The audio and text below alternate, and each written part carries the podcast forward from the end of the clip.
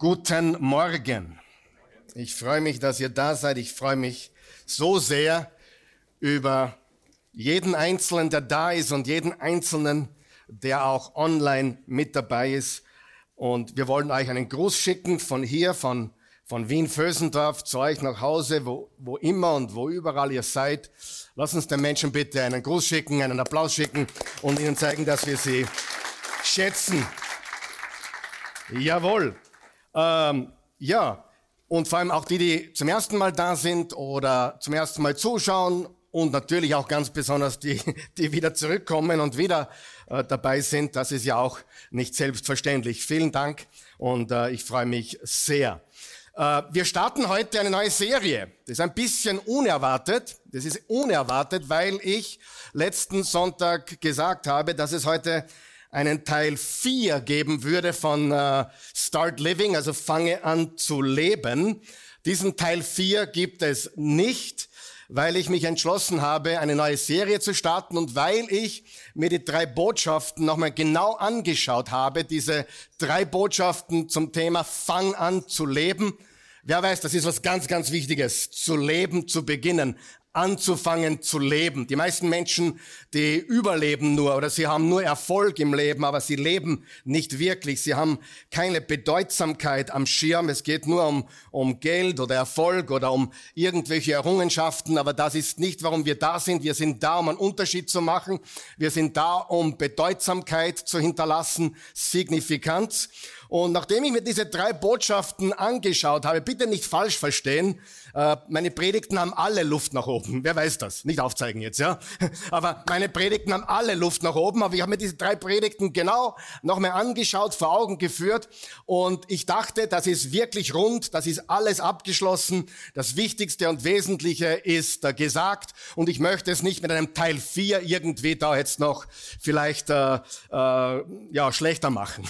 Und darum habe ich gesagt, ich starte eine Serie, die nämlich darauf aufbaut. Sag mal aufbaut.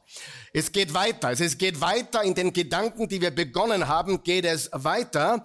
Und äh, das ist der Grund, warum ich gesagt habe, die drei Teile sind komplett. Wir gehen in eine neue Serie und die baut tatsächlich darauf auf, auf alles, was wir die letzten drei Sonntage gesagt haben, baut das auf und wenn du irgendeine Botschaft verpasst hast oder nochmal hören solltest oder schauen solltest, dann bitte geh auf unsere Website oasechurch.tv oder unseren YouTube-Kanal oder Spotify. Da kannst du alle Botschaften nachhören und nachschauen, gratis, solange es Strom und Internet gibt. Aber ich möchte wirklich jetzt auch weiterreden darüber, wie wichtig es ist, echt zu leben. Ich kann gar keine keine Prozentzahl drauf festlegen, aber wahrscheinlich über 90 Prozent der Weltbevölkerung äh, äh, ist weit weg davon angekommen zu sein.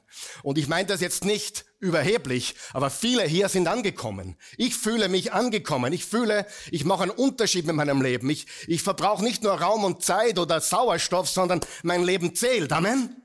Dein Leben zählt, unser Leben zählt. Und das hat mit Alter oder Jungsein überhaupt nichts zu tun. Es hat nichts zu tun damit, ob du, ob du arm bist oder reich bist, ob du Status hast oder nicht, ob du äh, öffentlich durch die Welt fährst mit den öffentlichen Verkehrsmitteln oder in einem Rolls-Royce. Es spielt überhaupt keine Rolle. Du kannst einen Unterschied machen, egal wer du bist, egal wo du bist, egal was deine Vergangenheit ist. Und apropos Vergangenheit, ich habe eines gelernt, unser Herr liebt es, schlechte Vergangenheiten zu verwenden zu seiner Ehre. Amen. Wir haben alle eine Geschichte zu erzählen und diese Geschichte ist ein Zeugnis dessen, was Gott in unserem Leben bewirkt hat, wo er uns rausgebracht hat, wo er uns durchgebracht hat. Ich kann gar nicht aufhören zu reden. Ich bin begeistert von unserem Gott, der uns so sehr liebt. Amen. Er liebt uns, er liebt dich, er hat dich am Schirm. Du bist heute nicht zufällig da. Du bist heute da, weil du diese Worte hören musst, weil Gott dich liebt und dich heute abholen will in sein Reich, wenn du du ihn noch nicht kennst. Amen. So ist das im Leben. Halleluja. Gott ist gut.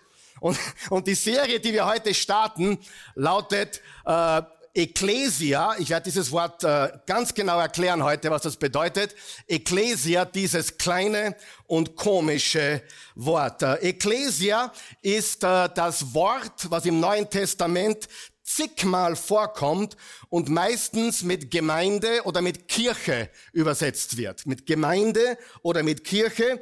In der englischen Bibel mit Church. Also im Deutschen haben wir da zwei Worte, Kirche und Gemeinde. Im Englischen haben wir da ausnahmsweise nur ein Wort, obwohl die englische Sprache mehr als viermal so viele Wörter hat wie Deutsch, haben wir in diesem Fall äh, zwei Worte und Englisch hat nur eines. Die Church oder die Gemeinde oder die Kirche. Ein kleines komisches Wort. Als äh, Paulus an Philemon schrieb, im Philemon Vers 2 schreibt er, liebe Grüße an dich und an die Gemeinde in deinem Haus. Und das Wort Gemeinde ist das Wort Ecclesia, an die Ecclesia in deinem Haus. Ist da ein Gebäude gemeint oder sind da Menschen gemeint? Menschen. Gemeinde, Kirche sind immer Menschen. Nie ein Haus, nie ein Gebäude. Es ist traurig. Und in der Vorbereitung auf diese Serie habe ich diese Trauer verspürt. Es ist traurig, dass Gebäude Kirchen genannt wird. Warum? Weil es unseren Glauben eigentlich falsch darstellt. Der Grund, warum viele Menschen komische Gedanken haben über das Christentum, ist unter anderem, dass wir ein Gebäude Kirche nennen. Unter anderem. Weil es weit weg ist von der Wahrheit. Die Kirche, die Ekklesia, die Gemeinde sind immer was? Menschen. Das, die wörtliche Übersetzung ist Versammlung oder Gruppe. Dazu sage ich gleich noch mehr.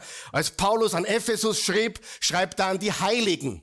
Er schreibt an die Gemeinden in Galatien. Das ist das Wort Ecclesia in der Mehrzahl. An die Versammlungen in der Region von Galatien. Ich bin in der Kirche aufgewachsen. Ich bin in der Gemeinde aufgewachsen. Ich sage immer, ich bin 40 Jahre dabei. Eigentlich ist es schon fast 46, 47 Jahre. Äh, ja, ich weiß, ich schaue gar nicht so alt aus, aber äh, Spaß, schlechter Witz. Aber auf jeden Fall, ähm, ich war sechs Jahre alt und da wurde ich Ministrant. Also ich war schon in der katholischen Kirche aktiv. Ich bin aufgewachsen mit zwei Omas, die tatsächlich sehr, sehr katholisch waren, in die Kirche gingen, uns auch in die Kirche tragen wollten.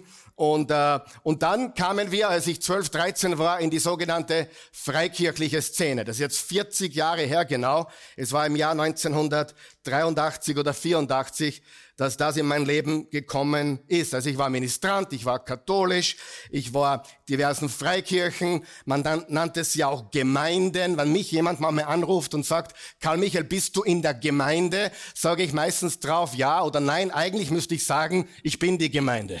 Ja, weil die Menschen sind die Gemeinde und nicht dieses Haus oder ein Gebäude. Nicht diese vier Wände sind die Gemeinde. Wir, die Versammelten, die Ekklesia, sind die Kirche. Amen.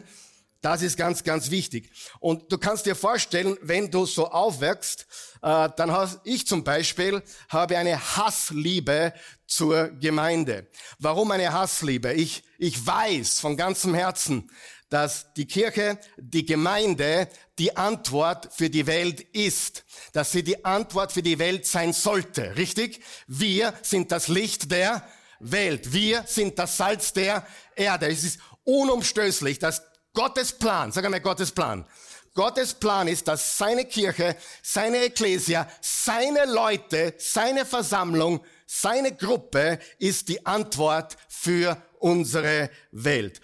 Frag mich was leichteres, warum, aber Gott hat sich entschlossen, durch seine Nachfolger seine Botschaft in die Welt zu tragen. Ich habe nicht gesagt durch Prediger oder durch, durch Pastoren, sondern durch seine Nachfolger. Jeder hat den Auftrag, diese Botschaft hinauszutragen. Ich weiß von ganzem Herzen, ich bin überzeugt von ganzem Herzen, dass wir die Antwort für diese Welt sind. Das sind wir. Egal wie dämlich oder komisch oder seltsam sich manche Christen, vielleicht ich manchmal, anstellen dabei. Wer hat schon mal ein paar komische, seltsame äh, Christen kennengelernt? Niemand. Die gibt's bei uns in der Oase überhaupt nicht. Ich frage nur außerhalb, ja. Aber ganz seltsame. Wer kennt sie?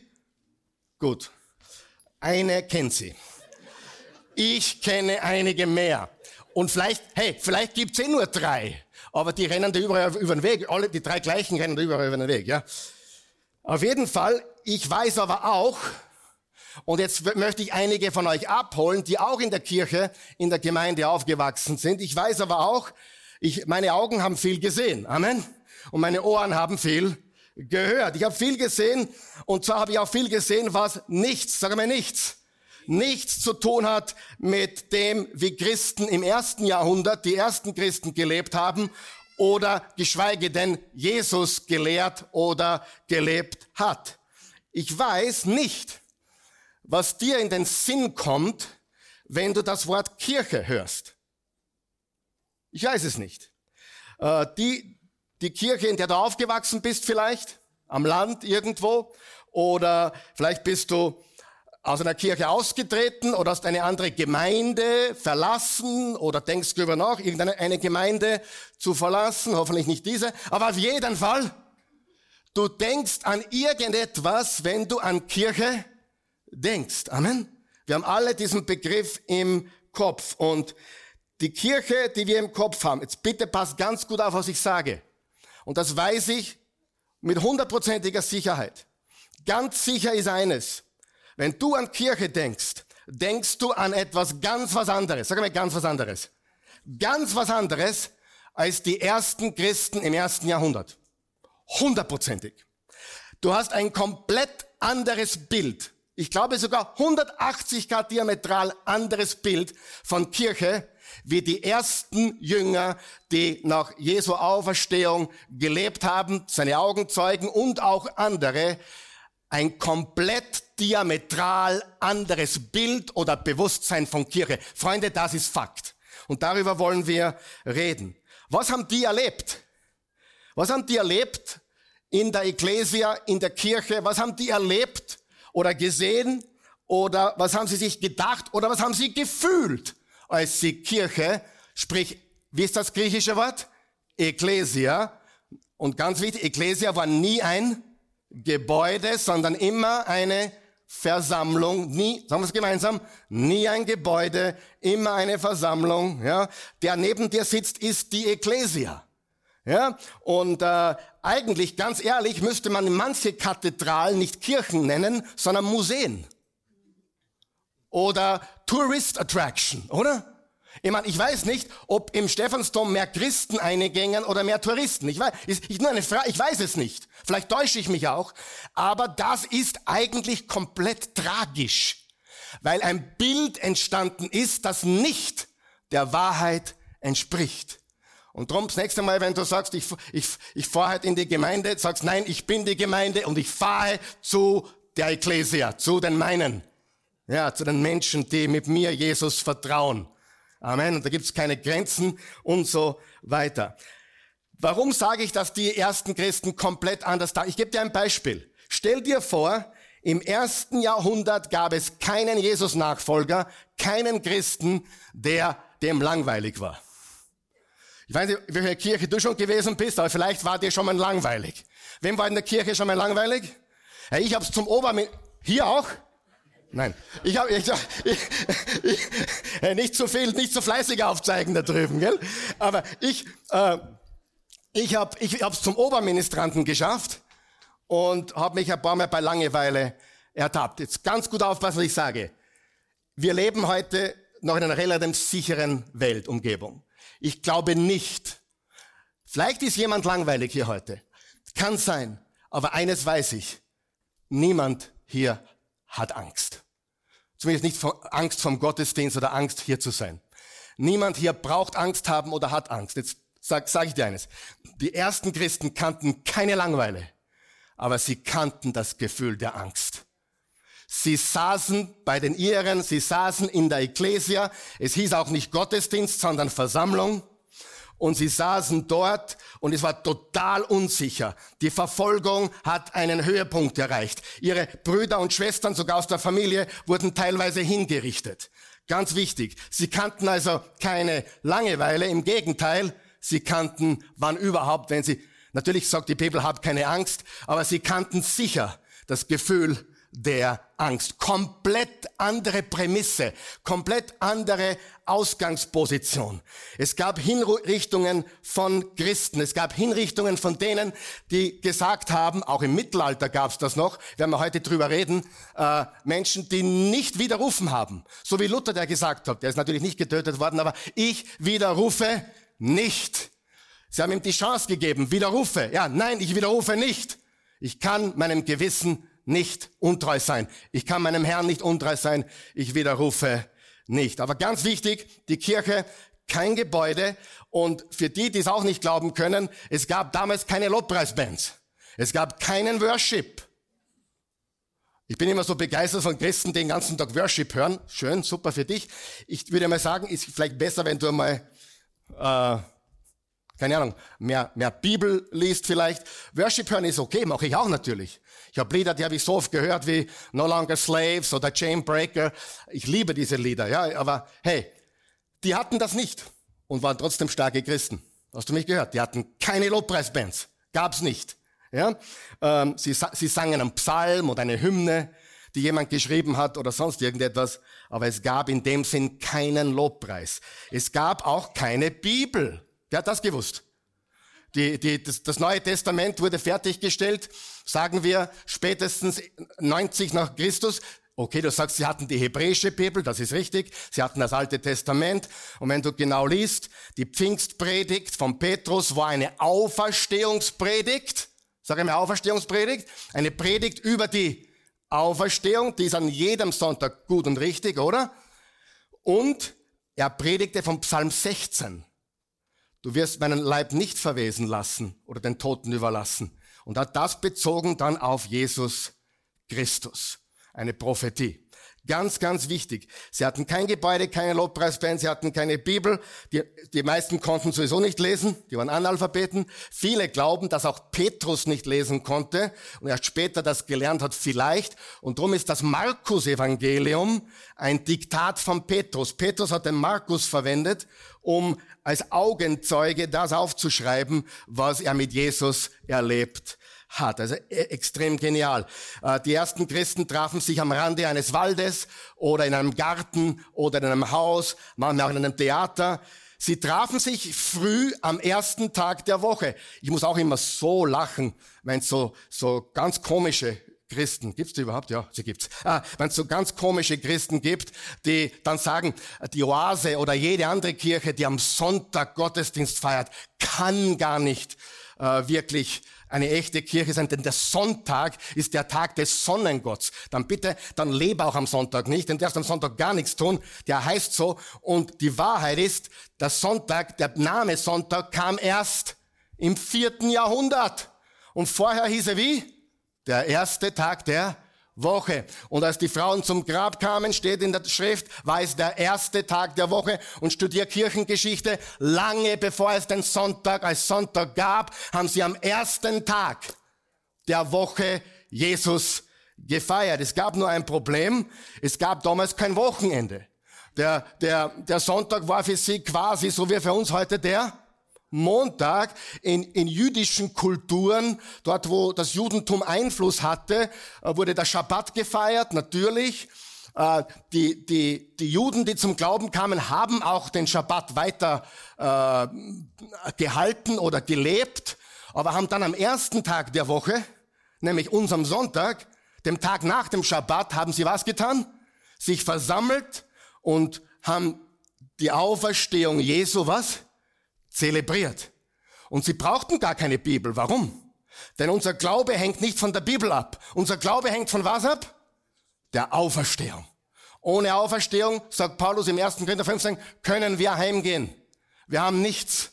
Sieh, ich, wer weiß, dass mir die Bibel heilig ist? Wer weiß, wer weiß, dass wir, wir reden da jeden Sonntag drüber, wieder mal Bibelstudium und Johannes Teil äh, 5 kommt am Mittwoch.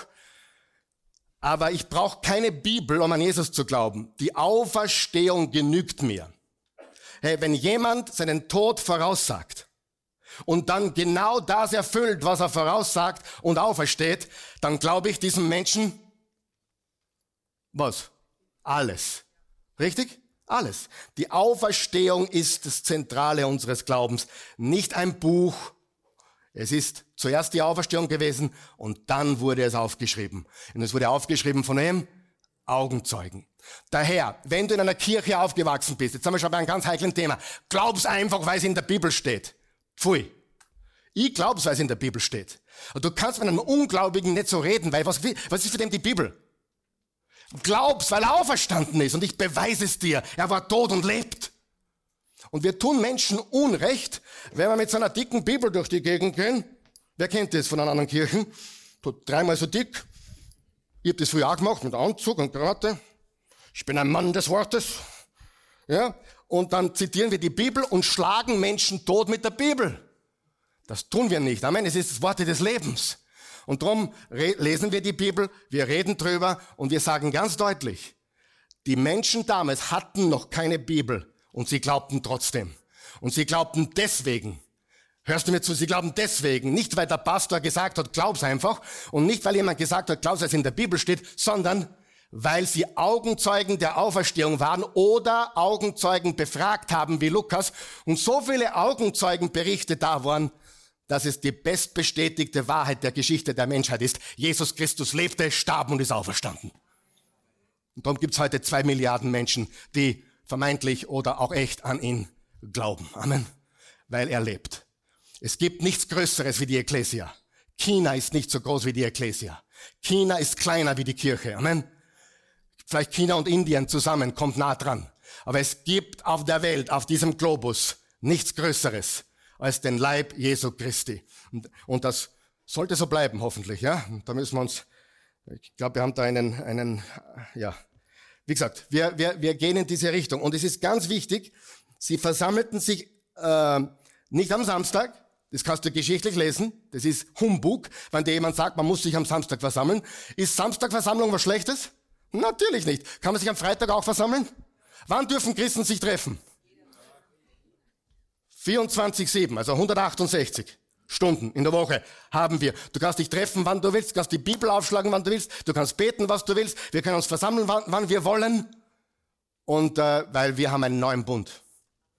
Der ist nicht mehr gekoppelt an diese Sachen. Und sie haben sich versammelt beim ersten Tag der Woche, weil es der Auferstehungstag war. Sie feierten die Auferstehung, sangen eine Hymne oder zwei, ermutigten sich gegenseitig in Liebe und Wahrheit. Sie beteten gemeinsam, sie sangen einen Psalm.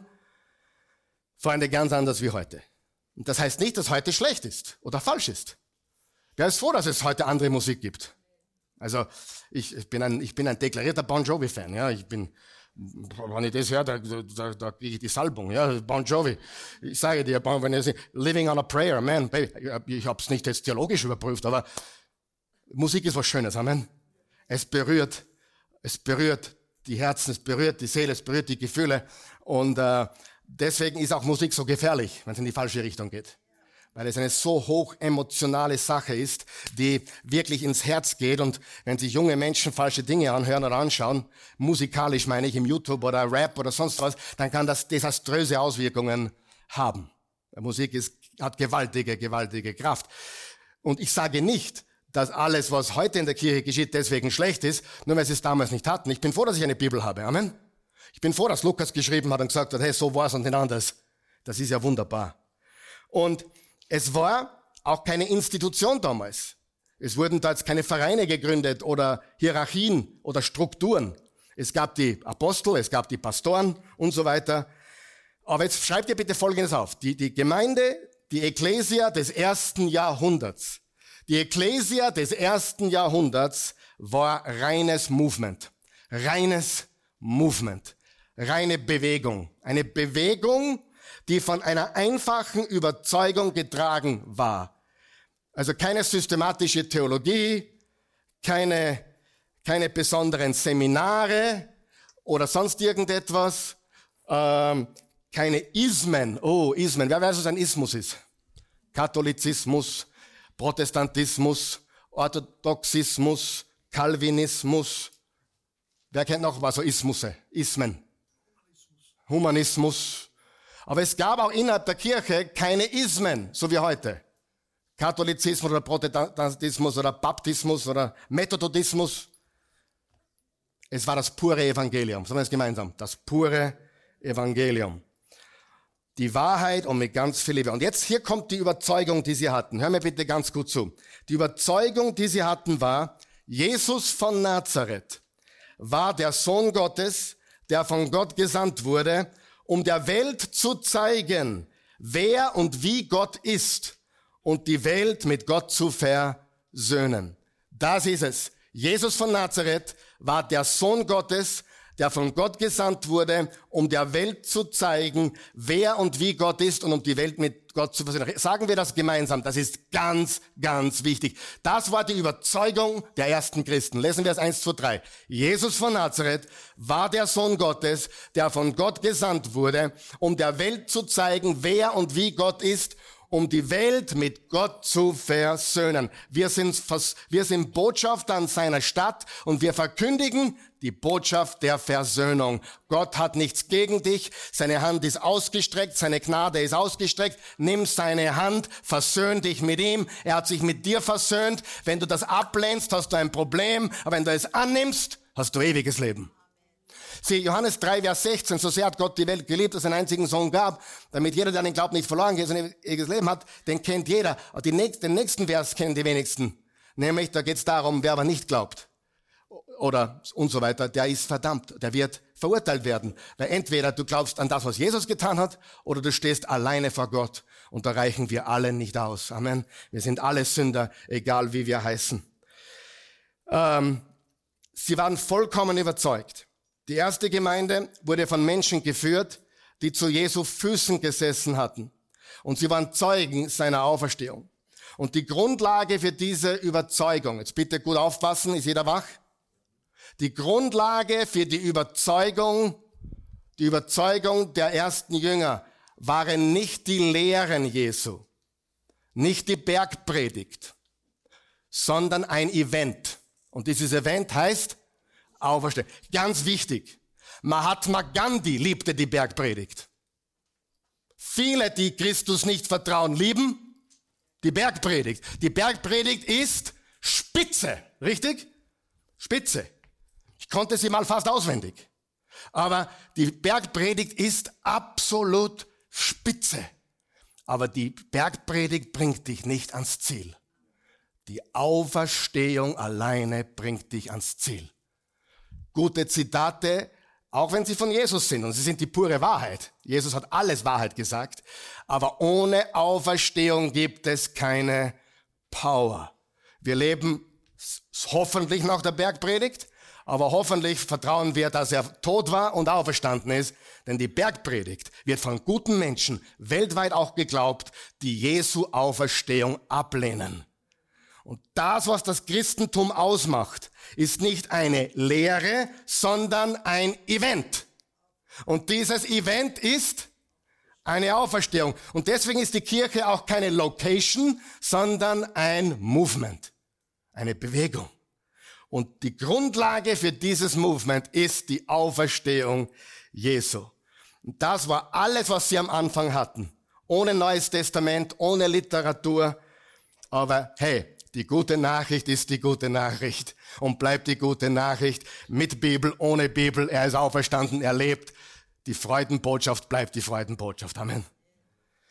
Sehr, sehr wichtig. Jesus kam, um zu zeigen, wie und wer Gott ist. Er hat das Mysterium aufgelöst, weil in der damaligen Zeit mit all diesen, mit diesen Kulten und heidnischen Göttern und viel Götterei in der griechisch-römischen Welt, die Menschen haben keine Ahnung gehabt, wie Gott wirklich ist. Und Jesus kam und sagte, wer mich gesehen hat, hat den Vater gesehen. Ich und der Vater sind eins. Wer mich, ich liebe es. Wer mich gesehen hat, hat den Vater gesehen. Das findest du in keiner Religion. Alle religiösen Leute fragen sich immer, bin ich gut genug? Oder sie fragen sich, wie ist Gott wirklich? Und die Wahrheit ist, nein, ich bin nicht gut genug, aber durch seine Gnade bin ich mehr als gut genug. Gott sieht nicht mehr mich, er sieht den Christus, der in mir lebt. Ich bin der Tempel.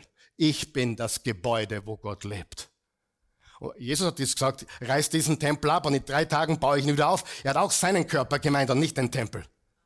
Und wir, wir sind nicht Christus, aber wir sind auch ein Tempel des Heiligen Geistes, der in uns wohnt. Es ist also vorbei mit Gebäuden und Jesus lebt in unseren Herzen. Amen. Er ist aus dem, er ist aus dem Allerheiligsten ausgezogen und bei der Uschi eingezogen und bei der Bernadette und bei mir auch. Er lebt und bei Michael auch. Bei einigen anderen bin ich mir nicht ganz. Doch, jeder, der an Jesus glaubt, hat, hat den Heiligen Geist. Amen. Und so viel vom Heiligen Geist, wie es ihm gibt, ihm gibt es nur in einer Dosis. und dann kriegst ganz. In dem Moment, wo Jesus in dein Leben hast, du ganz. Ja? Wir sollten uns immer wieder füllen lassen, steht im Epheser 5, immer wieder füllen lassen mit seinem Geist, mit seiner Kraft, mit seiner Liebe, mit seiner Weisheit. Aber der Heilige Geist lebt ganz in dir durch Jesus Christus. Und also Jesus hat dieses Mysterium, was Gott betrifft, aufgelöst und den Menschen die Augen geöffnet und nämlich darüber, dass Gott die Menschen liebt, das geht ganz klar hervor aus dem Johannesevangelium und dass, äh, dass er Liebe ist und dass er die Menschen liebt. So, jetzt haben wir das erste Jahrhundert, jetzt haben wir die ersten Christen, wir wissen, die hatten eine gewaltige Power, die hatten gewaltige ähm, ja, eine Verkündigung, die, die Menschen kamen in Scharen und dann ist Zeit vergangen. Zeit vergangen. Und mit der Zeit, was passiert mit der Zeit? Mit der Zeit ändern sich Dinge. Frage, ändert sich die Wahrheit? Never. Ihr werdet die Wahrheit erkennen, die Wahrheit wird euch frei machen. Freunde, Wahrheit ist immer Wahrheit. Amen. Drum, ich schmunzle immer, wenn ich folgenden Satz höre von Politikern oder gescheiten Leuten, die sagen, das sollte im, das sollte im, im Jahre 2024 eigentlich nicht mehr sein. Es hat nichts mit 2024 zu tun. Dass Frauen wertvoll sind und Kinder beschützt werden müssen, hat Jesus gesagt. Hat nicht der Feminismus erfunden. Die Gleichberechtigung von Frau kommt nicht vom, Fen, Fen, vom ich kann das Wort gar nicht sprechen, gell? Femini, Feminismus, sondern Jesus. Studier Geschichte. Zur Zeit Jesu war die Frau unbedeutend. Sie war nicht einmal wert, eine Zeugenaussage zu machen vor Gericht. Und dann kam Jesus. Und dann brachten sie diese Frau, die wurde im Ehebruch ertappt. Und Jesus sagt, okay, wo, wo, wo. Und sie sagen, die gehört gesteinigt. Und die Frage war immer, wo ist der Mann? Ich glaube, Ehebruch kann man nur zur Zeit machen. Glaube ich.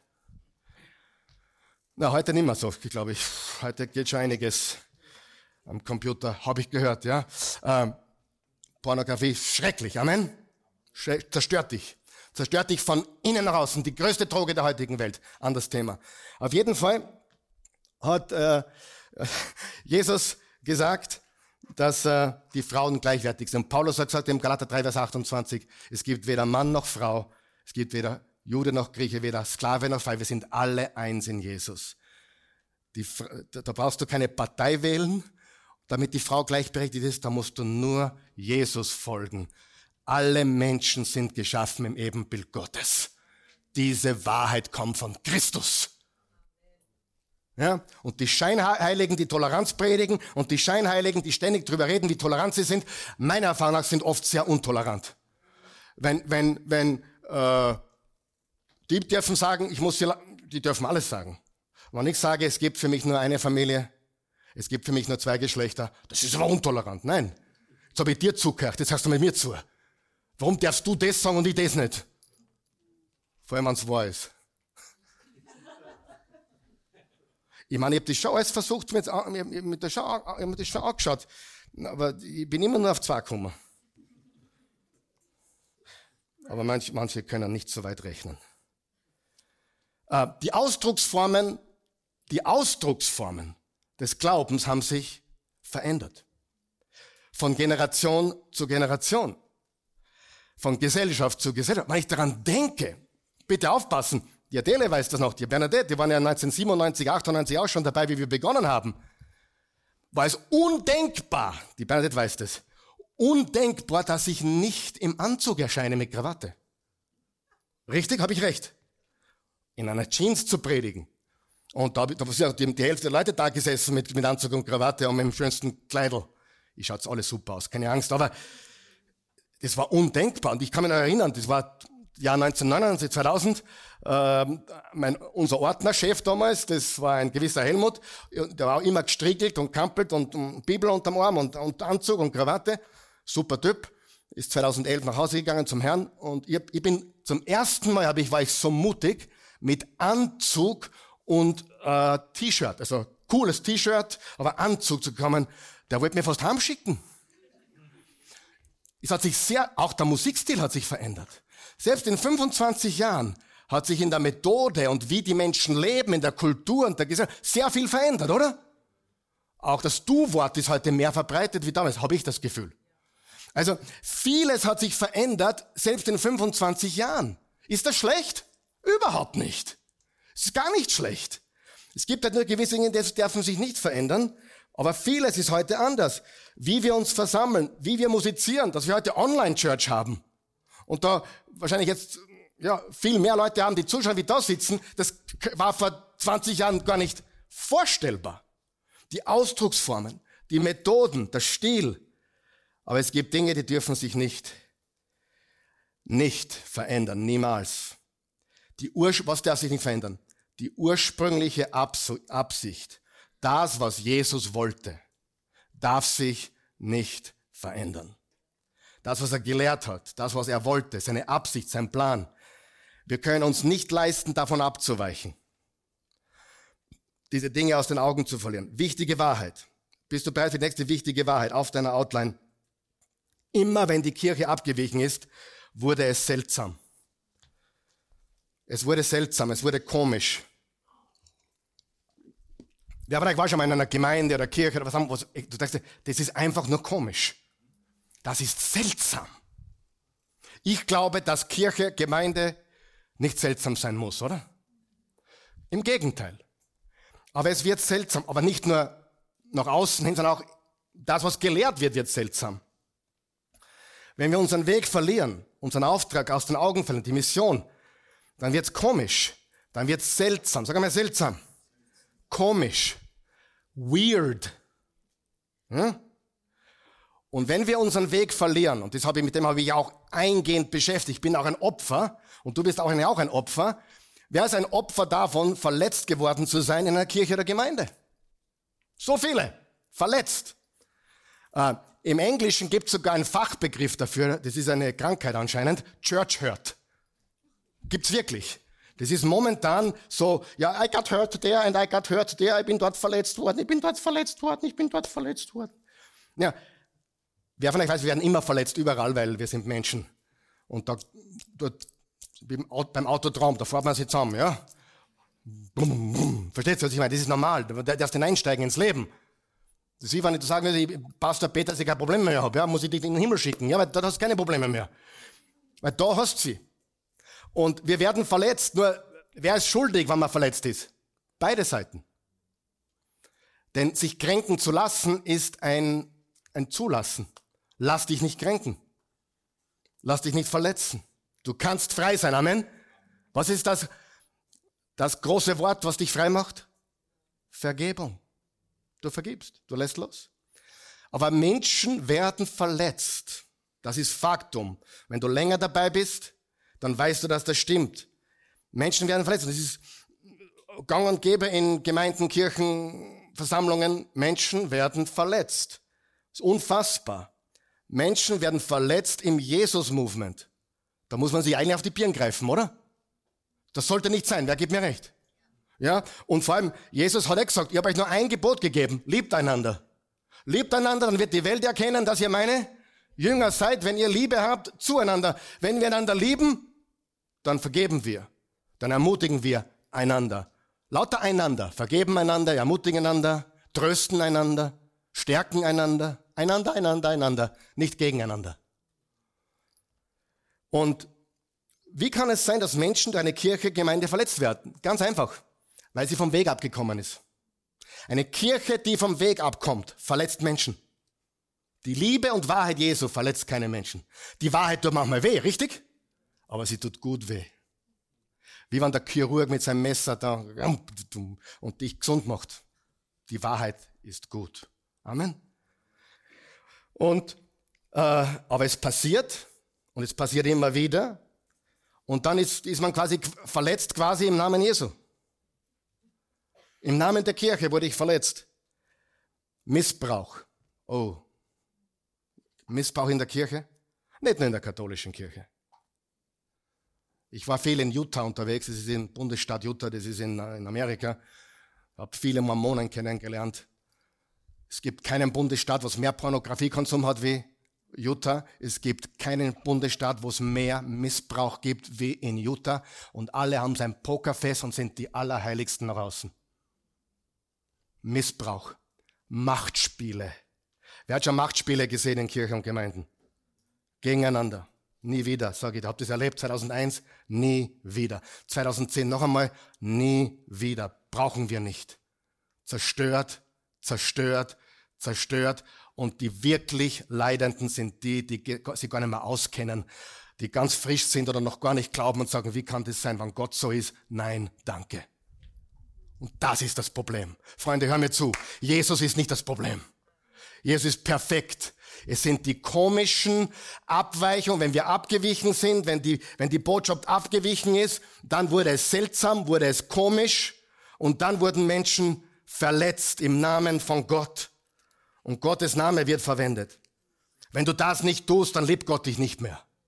Ich weiß nicht, ob du das gehört hast in irgendeiner oder, oder du, du bist ein Rebell. Nur weil ich was hinterfragt habe, war ich ein Rebell.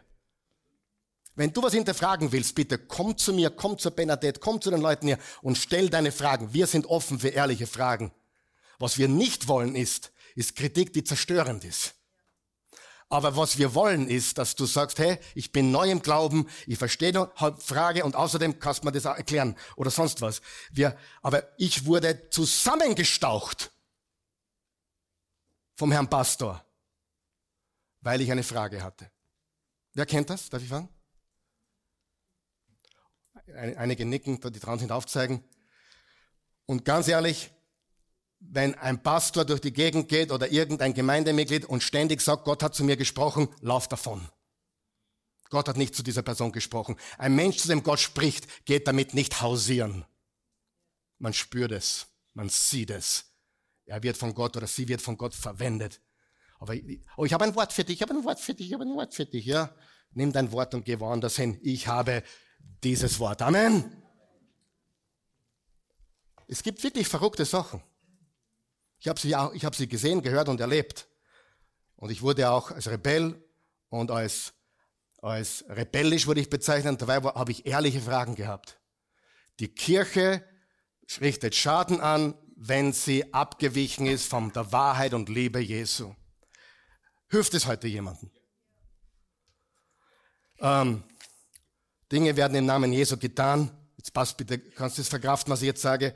Dinge werden im Namen Gottes oder Jesus getan, die er als widerwärtig empfindet.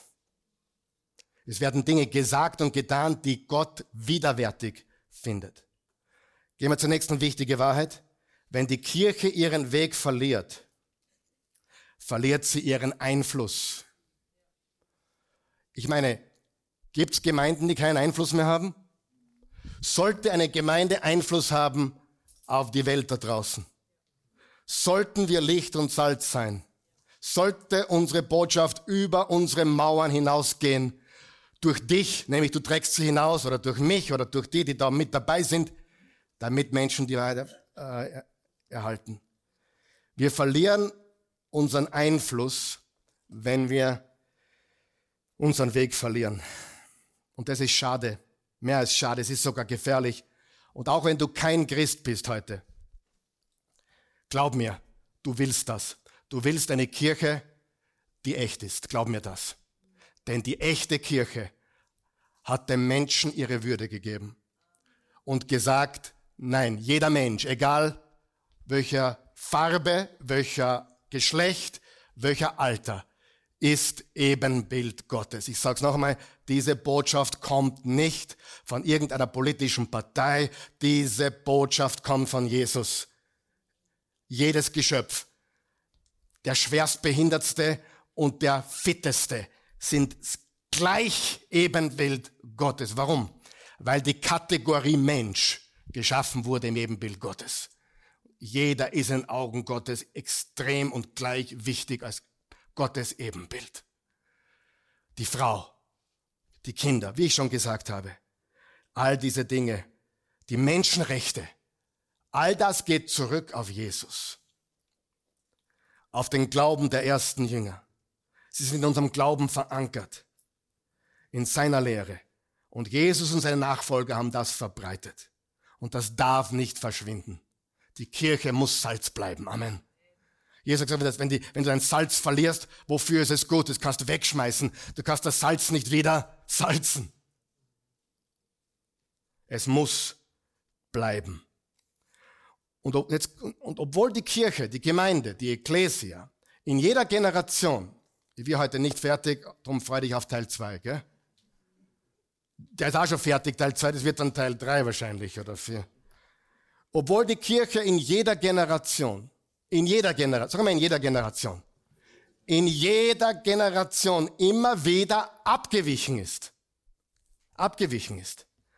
Und so viele falsche Praktiken und falsche Glauben entstanden sind. Auch im ersten Jahrhundert kam plötzlich der Gnostizismus daher. Und dann hat der Johannes geschrieben, 1. Johannes 1, 2 und 3, gegen den Gnostizismus, der gelehrt hat, Gott wurde nicht Fleisch, das war nur ein Geist, der hat nicht mehr, die haben gelehrt, da gab es nicht mehr Fußabdrücke. Die haben auch gelehrt, dass Jesus erst zum Christus wurde, als die Taube auf ihm kam. Also vorher war er ein normaler Mensch. Aber der, der Gnostizismus war im ersten Jahrhundert und sie haben bereits der Kolosserbrief und die, Johannesbriefe innerhalb der ersten 30, 40 Jahren falsche Lehren haben. Und hier ist die gute Nachricht. Sie haben sich immer eingeschlichen, aber die Wahrheit ist nie verloren gegangen. Es gibt auch heute noch immer Menschen, Prediger, Christen, Jesus-Nachfolger, so wie ihr, wie wir, wie viele in unseren, Gott sei Dank, unseren deutschsprachigen Raum gibt es viele, die sagen, mit uns nicht. Mit uns nicht. Wir bringen den Karren zurück auf Spur, zur Wahrheit, zu Jesus. Amen. Das ist unser Anspruch. Nicht komisch sein, nicht irgendwelche verrückten Dinge erklären oder verbreiten, sondern in jeder Generation gab es sogenannte Reformer, die die Sache auf die Spur gebracht haben.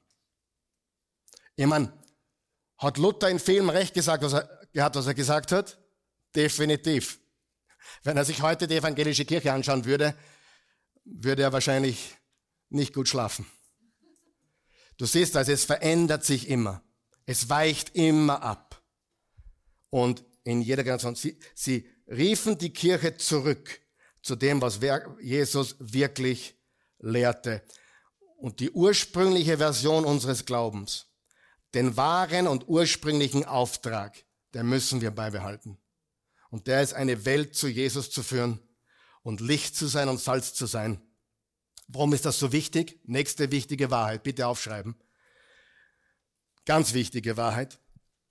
Wir sind, wir sind die Verwalter der Kirche in unserer Generation. Wir sind die Verwalter der Kirche in unserer Generation. Wir, sind, wir haben die Verantwortung. Wir haben die Verantwortung. Wer? Der Pastor? Nein, jeder Jesus-Nachfolger hat die Verantwortung. Das, was Jesus gelehrt hat und, und, und praktiziert hat und was er als das Wichtigste sieht, den, den Menschen zu bringen. Jeder, der sich Christ bezeichnet, wir sind verantwortlich für den Glauben in unserer Generation. Ich sage das noch einmal. Wir sind verantwortlich für den Glauben in unserer Generation. Und ich sehe viel Unfug und ich schaue nicht weg. Und weißt du, was ich heute schon dreimal gesagt habe, brauche ich eigentlich mit mir nicht. Solange dieser Mann schnaufen darf und leben darf und atmen darf, wird er das nicht zulassen. Wir werden schauen, dass wir den Karren wieder zurückbringen auf die Spur. Amen. Ganz wichtig. Und das gilt für dich genauso. Das ist deine Aufgabe. Du und ich, wir bestimmen, wie das Christentum für die Welt ausschaut. Es gibt Menschen, die sagen, ich habe kein Problem mit Gott, nur mit seinen Botschaftern. Die meisten sind keine Bibelexperten. Die meisten von uns sind keine Bibelexperten, aber wir wissen alle, was Jesus erwartet, oder? Eigentlich wissen wir das alle. Nächste wichtige Wahrheit, unsere Handlungen und Reaktionen bestätigen oder dementieren die Authentizität unseres Glaubens. Unser Leben ist ein Bild, wie die Kirche Jesus sein sollte. Freunde, deswegen, die Ehe, sag einmal die Ehe, die Ehe, Mann und Frau sind das beste Bild für Christus. Amen. Liebt einander, wie Christus, ihr Männer, liebt eure Frauen, wie Christus die Kirche, die Gemeinde, die Ekklesia liebt. Unser Leben ist ein Bild. Wir repräsentieren die wahre Kirche in unserer Generation. Wir repräsentieren Jesus. Du bist ein Repräsentant von Jesus in dieser Welt. 2. Korinther 5,20, du bist Botschafter an Christi Stadt. Und es geht um viel. Und das müssen wir hinbekommen. Amen. Wollen wir das hinbekommen? Wollen wir Christen sein, die wahrhaftig das weitergeben, was Jesus wichtig ist? Wir geben uns Mühe. Ich gebe mir Mühe, wirklich. Ich krieg's nicht hundertprozentig hin, um, kein, um Himmels Willen. Weit weg davon. Aber ich gebe mir Mühe und du gibst dir Mühe, oder? Wie wir Gott, Gottes Wort präsentieren. Wie wir für alle Menschen offen sind. Wir wollen es richtig machen. Wer weiß, die Oase ist für alle Menschen offen. Wer weiß das? Wer sieht das? Entschuldigung, du siehst das. Sogar für dich sind wir offen. Und für mich. Wir wollen es richtig machen.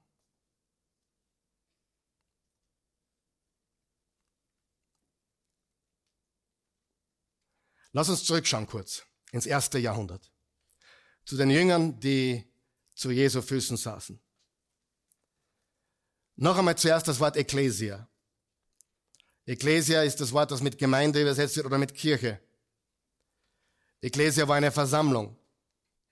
Es könnte eine Ekklesia von Männern gewesen sein, eine Ekklesia von Frauen, eine Ekklesia von Bürgern oder Soldaten. Immer wenn eine Gruppe zusammenkam, in der damaligen Zeit für einen bestimmten Zweck, war es eine Ekklesia. Nicht geistlich, nicht Kirche, sondern es war eine Versammlung. Und Jesus sagt, ihr seid meine Versammlung. Ein Beispiel aus Ephesus. Paulus war in der ganzen im ganzen Mittelmeerraum unterwegs, hat das Evangelium gebracht zu den ganzen Hafenstädten. Unter anderem kam er nach Ephesus und ging dort ins Theater und predigte. Und da war wirklich ein Theater los, nämlich.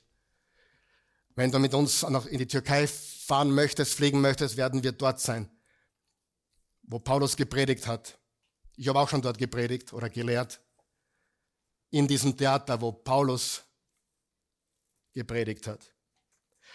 Und nachdem er gepredigt hat, es gibt einen neuen Weg, Gott hat einen neuen Plan, ein Königreich, ein Reich mit einem neuen König, dieser König ist Jesus, haben sich die, die Silberschmiede und die ganze Gilde, die, die, ganze, die ganze Gewerkschaft, könnte man sagen, hat sich aufgelehnt, weil jetzt predigt der da vorne, diese Götzen sind nichts. Sie haben nämlich aus dem Silber haben sie Statuen von Artemis oder Diana gebaut und Ephesus wurde reich durch diesen Kult. Und jetzt kommt der, der Paulus, der und sagt, das ist alles zum Weghauen. Und sie haben es zusammengebracht dort. Es war ein riesiger Haufen von, von Statuen, den die dann vernichtet wurden. Und die Silberschmiede wollten Paulus töten.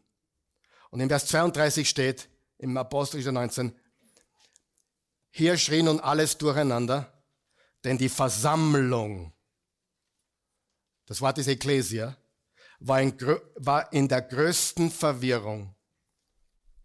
Und die Mehrzahl wusste nicht, aus welchem Grund sie zusammengekommen waren. Sie waren in großer Verwirrung. Das klingt eh wie manche Gemeinden, oder? Und die Mehrzahl wusste nicht, aus welchem Grund sie zusammengekommen waren. Also da geht es um eine Versammlung, die nichts mit einer Gemeinde zu tun hatte, sondern es war eine Volksversammlung, die plötzlich den Paulus und seine Mitstreiter töten wollten, weil sie Jesus gepredigt haben und das hätte ihnen und hat ihnen so viel Einkommen gekostet von den ganzen Götzen und so weiter. Versammlung, das ist die richtige Übersetzung. Und darüber werden wir nächstes Mal reden. Heute zum Abschluss möchte ich Folgendes sagen.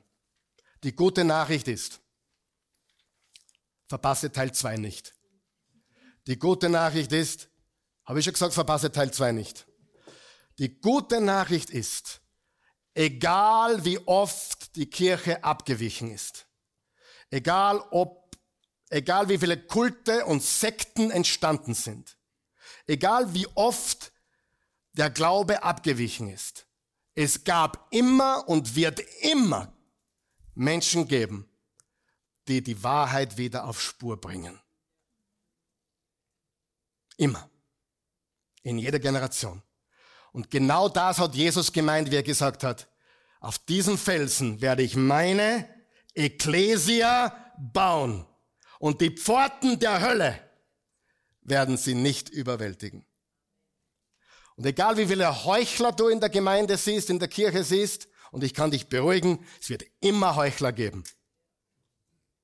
Mehr als wir wollen. Amen.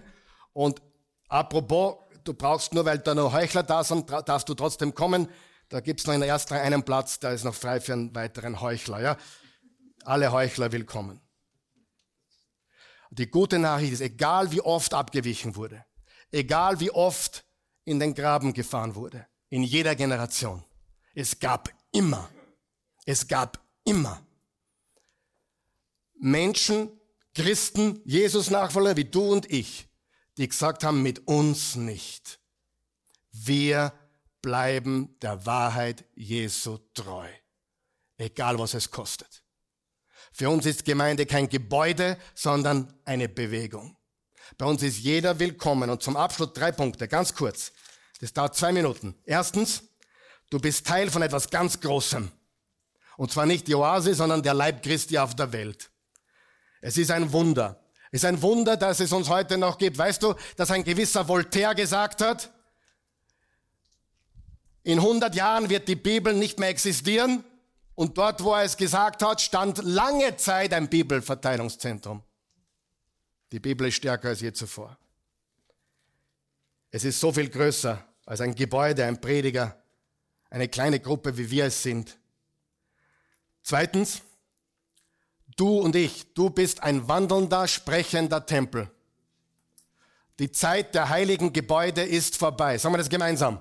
Die Zeit der heiligen Gebäude ist vorbei. Apropos, acht Kapitel, nachdem Jesus gesagt hat, auf diesen Felsen werde ich meine Gemeinde bauen. Acht Kapitel später hat er prophezeit, dass das heiligste und größte Heiligtum der Geschichte der Welt und damals und heute und seit aller Zeit, das heiligste Bauwerk ever, sag einmal ever, das heiligste Bauwerk aller Zeiten wird dem Erdboden gleichgemacht. Und nächste Woche wirst du erfahren über einen gewissen William Tyndale, ein Zeitgenosse von Martin Luther, dem wir sehr viel schuldig sind. Zu dem komme ich heute nicht. Aber pass auf. Das, das wertvollste, beste, größte Gebäude der Tempel wurde dem Erdboden gleichgemacht. Und was hat die Kirche drei, vier Jahre später wieder getan? Wieder Tempel aufgebaut. Wie nennen wir diese Tempel? Wir nennen sie Kirche. Und das ist tragisch, dass das Kirche heißt. Das wirst du nächste Woche lernen. Es ist tragisch, dass die Kirchen in deinem Dorf Kirchen heißt, weil es keine Kirche ist. Es ist ein Gebäude. Wer sind die Kirche? Menschen.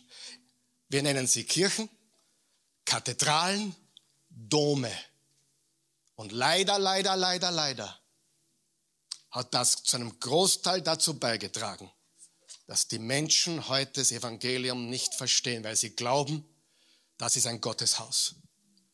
Und es gibt keine Gotteshäuser mehr. Der Tempel wurde jetzt vernichtet. Weißt du, wer das Gotteshaus ist? Tempel des Heiligen Geistes, Tempel Gottes. Sagen wir das gemeinsam. Die Zeit der heiligen Gebäude ist vorbei. Ich und der neben mir. Jeder, der an Jesus glaubt, ist ein Tempel Gottes. Freunde, das ist das Neue Testament. Und das nächste Mal, wenn du in deinem Ort vorbeigehst und sagst, da steht eine Kirche, sagst, na, die Kirche geht gerade an der Kirche vorbei. Oder, oder die, Kirche, die Kirche tut gerade chillig am Gebäude vorbei schlendern. Wenn du in den Gottesdienst fährst, schaust in den Rückspiegel, sagst, hey, Servus Kirche. Oder wenn die Kinder hinten sitzen, sagst, ah, da hinten sitzen auch ein paar aus der Kirche. Wir sind der Leib. Amen. Nächste Woche wirst du Dinge lernen, die sind, die haben mir sehr, sehr, sehr viel gebracht. Und wir werden nächste Woche da weiterreden. Glaub mir, verpasst diesen Teil 2 nicht. Danke. Steh mal bitte auf.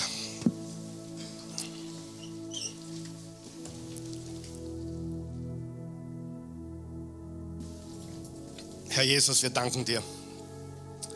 Wir danken dir von ganzem Herzen, von, mit, mit unserem ganzen Sein. Wir danken dir dafür, dass du überaus gnädig bist, dass du überaus liebend bist, dass du ein guter Gott bist.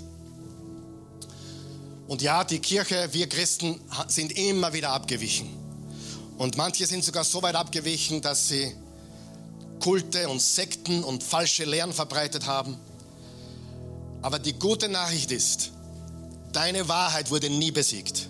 Die Pforten der Hölle konnten sie nie überwältigen. Es gibt heute immer noch. Und die Zahl steigt wieder. Halleluja. Von Menschen, von Jesus-Nachfolgern, die wissen, worum es wirklich geht. Um eine verlorene Welt, um, das, um dein Reich, um deine Ekklesia, die wachsen soll, die größer werden soll. Um Menschen, denen, die du über alles liebst, die, die zu dir kommen. Kirche ist kein Gebäude, sondern jeder, der an dich, Jesus, glaubt, ist Teil der Kirche. Dafür danken wir dir. Danke, Jesus, dass wir der Tempel Gottes sind durch dich, dass der Heilige Geist in uns lebt. Mein Freund, wenn das bei dir nicht der Fall ist, wenn du heute da bist und du weißt das nicht, vielleicht hast du heute was gelernt, aber das ist gar nicht so wichtig, was du gelernt hast. Wichtig ist, dass du es mit dem Herzen glauben kannst, dass jemand für dich gestorben ist am Kreuz, für deine Sünden. Ja, für alle deine Sünden. Für alles, was in der Vergangenheit war, alles, was du heute noch falsch machst, alles, was du an Sünden begehen wirst. Er ist am Kreuz für dich gestorben, für jeden Menschen. Das Einzige, was er von dir will, ist, dass du nicht mehr deiner Güte, deiner Gerechtigkeit vertraust oder das Geschenk ablehnst, sondern dass du sagst, okay, ich bin ein Sünder, aber er ist mein Retter. Er starb für mich an meiner Stelle am Kreuz. Und ich möchte dieses kostenlose Geschenk der kompletten Vergebung, neues Leben, ewiges Leben annehmen. Wenn du das möchtest, dann musst du es glauben und annehmen, wie ein Geschenk. Ich helfe dir dabei gerne. Wir helfen dir dabei und sagen gemeinsam, guter Gott, ich komme zu dir im Namen Jesu. Ich danke dir, dass du mich liebst und deine Liebe zu uns Menschen und zu mir gezeigt hast, indem du Jesus sandtest, der für mich am Kreuz starb, für meine Schuld für meine Sünden. Ich nehme jetzt diese Vergebung an. Ich nehme Jesus an als meinen Erlöser. Ich glaube, Jesus, dass du nach deinem Sterben ins Grab gelegt wurdest und auferstanden bist. Du lebst. Du hast den Tod besiegt. Und das betrifft mich zu 100 Prozent. Wenn ich an dich glaube, und das tue ich jetzt, dann werde auch ich ewig leben. Der Tod hat keine Macht mehr über mich. Die Finsternis ist besiegt. Ich danke dir dafür. Hilf mir jetzt so zu leben, wie es deiner würdig ist. Hilf mir wirklich umzukehren zu dir hin. Denn das ist das wahre Leben. Ich gehöre dir. In Jesu Namen. Amen.